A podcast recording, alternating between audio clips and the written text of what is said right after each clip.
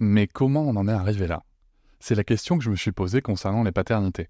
Pour y répondre, je vous propose de découvrir la BD Papa Sapiens, qui raconte l'histoire des pères à travers les âges avec humour et les chouettes dessins de Sévanie.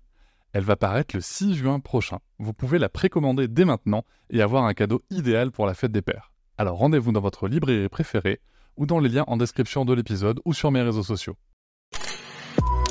Avec quelqu'un qui a dit que je peux pas jouer aux poupées et après j'ai. Bienvenue sur Papatriarcat, le podcast qui réfléchit la parentalité au XXIe siècle en essayant de l'affranchir du modèle patriarcal. On pourrait le définir comme un, trouble assez hétérogène avec des étiologies complexes, avec des bases génétiques. C'est un truc quand même assez complexe.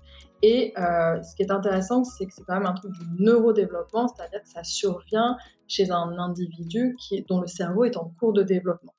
C'est un diagnostic qui est médical, donc on va, une fois que les bilans sont faits, avec des hypothèses, orienter les parents vers des pédopsychiatres ou des neuropédiatres formés à nouveau sur ce trouble, ce qui n'est pas le cas de tous.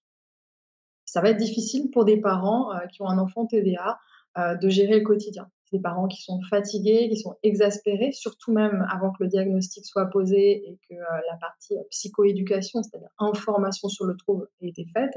c'est des parents qui vont avoir tendance à à mal interpréter ce qui se passe.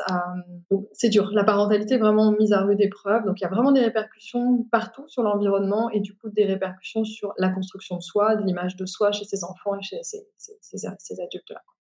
L'héritabilité, donc le pourcentage de retrouver le TDAH au sein d'une même famille, il est à peu près de 75%.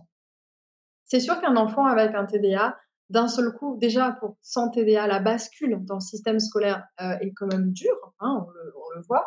Euh, bah, avec un, trouble TDA, trouble des apprentissages ou autre chose, ça va être d'autant plus difficile. Le traitement, euh, c'est une béquille au TDA. Voilà, et il faut rappeler aux, aux enfants, aux adolescents, que c'est eux quand même qui sont à l'origine des changements. Juste le traitement est là pour les aider. Et voilà, j'espère que cet extrait t'a plu. Tu pourras retrouver l'épisode en entier dès demain sur toutes tes plateformes préférées comme Apple Podcast, Podcast Addict, Pocket Cast ou encore Spotify.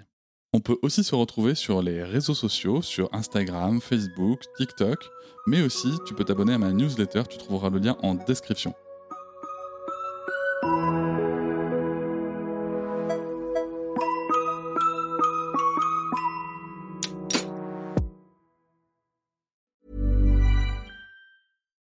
Why don't more infant formula companies use organic, grass fed whole milk instead of skim?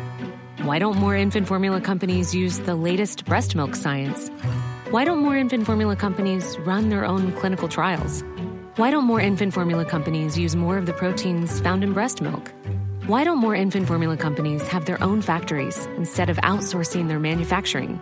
We wondered the same thing. So we made ByHeart, a better formula for formula. Learn more at byheart.com.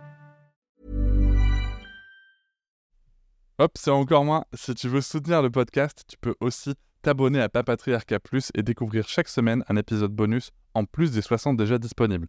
À découvrir sur tes applis de podcast comme Pocketcast, Castbox ou encore Apple Podcast. À très vite.